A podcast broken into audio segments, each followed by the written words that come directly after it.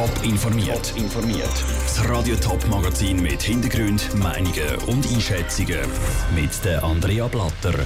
Studenten und ältere Menschen sollen beide vom Zürcher Wohnpilotprojekt profitieren und Lesben, Schwule und Transmenschen sollen in der Stadt Zürich besser vor Hassverbrechen geschützt werden. Das sind zwei der Themen im Top informiert. Die Stadt Zürich will mit dem Pilotprojekt generationenübergreifendes Wohnen zwei Flüge mit einer Klatsche verwischen. Studenten sollen können günstig wohnen und ältere Menschen weniger allein sein. Wie das Ganze funktioniert, erklärt Walter Cassina, Leiter vom Zürcher Alterszentrum Kluspark. Es geht darum, dass Studierende bei uns im Alterszentrum mit unseren Bewohnerinnen und Bewohnern zusammen wohnen. Sie aber verschiedene Aktivitäten mit und für unsere Bewohnerinnen und Bewohner ähm, anbieten und durch das ein gewisser Anteil der Miete reduziert wird.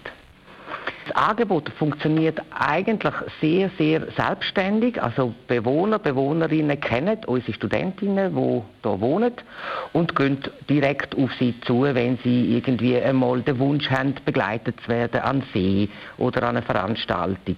Und die andere Möglichkeit, dass Studentinnen am Mittwochabend und am Sonntagnachmittag mit den Bewohnern äh, als Gruppe etwas machen dürfen. Das kann eine Dia-Schau sein, das kann aber auch irgendwie ein gemeinsamer Höck, wo wir äh, über entsprechende Themen, wo die Bewohner möchten, gerne ein bisschen diskutieren, wo sie sich dann austauschen können.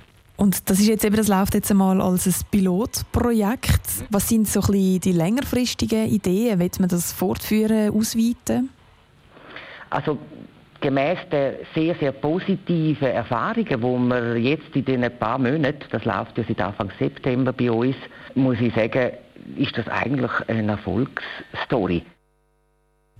Der Walter Cassina, der Leiter vom Alterszentrum Kluspark.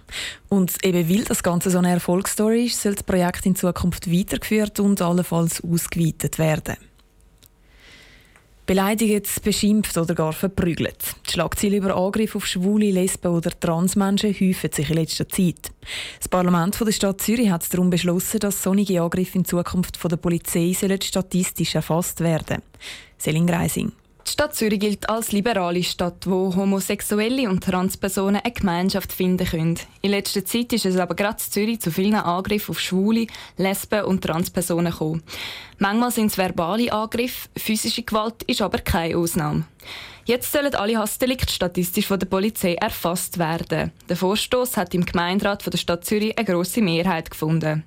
Die bürgerliche Seite findet den Vorstoß aber unnötig.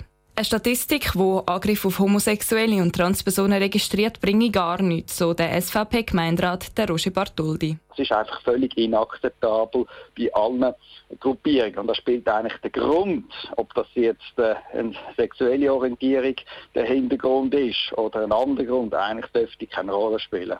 Das sieht die Lesbenorganisation Schweiz aber ganz anders. Eine Erfassung kann helfen, gezieltere Prävention zu betreiben, erklärt Co-Präsidentin der Lesbenorganisation Schweiz, Salome Zimmermann. Wenn sich zum Beispiel herausstellt, dass Täterinnen und Täter aus den 16- bis 18-Jährigen bestehen, dann könnte man zum Beispiel in den Berufsschulen gezielt Kampagnen machen, dass man auch kennenlernt überhaupt, dass man vielleicht auch kann Film machen kann, wo man kann dann auch auf den Kanälen, wo die Jungen miteinander kommunizieren, kann laufen lassen. Es gäbe weitere Stimmen von homosexuellen und Transpersonen, die sich gemäß Aussagen durch den Vorstoß im Zürcher Stadtparlament sicherer fühlen.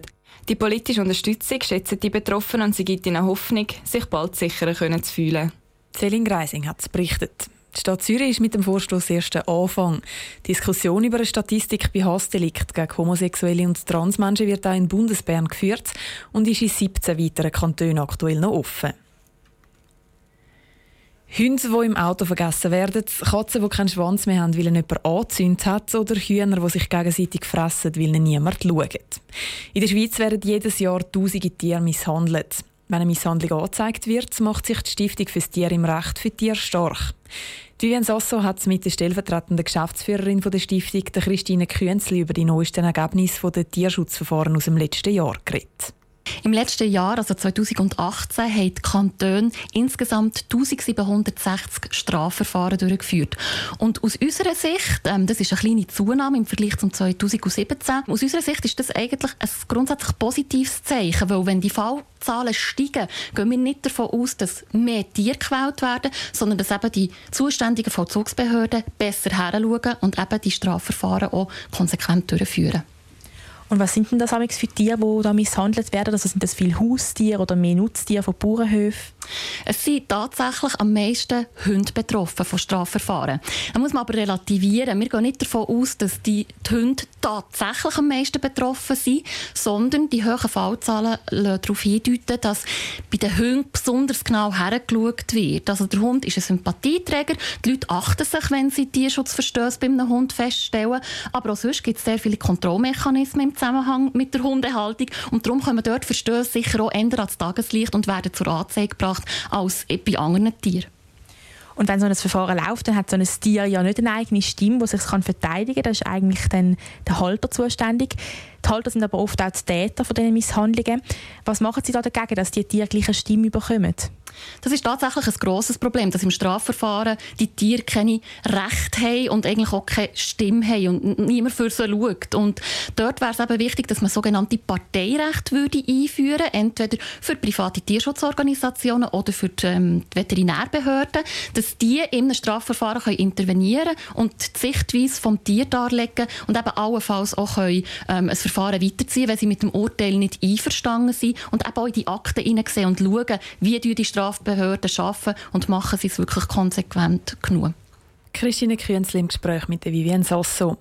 Der Kanton Zürich ist schweizweit auf Platz 2 bei der Anzahl Tierschutzverfahren. Im letzten Jahr waren es fast 300. Gewesen. Auch St. Gallen ist recht weit oben mit 150 Verfahren. Und in den Kantonen Thurgau und Schaffhausen sind es nur je rund 20.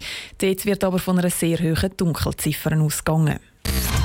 Top informiert, auch als Podcast. Mehr Informationen gibt es auf toponline.ch.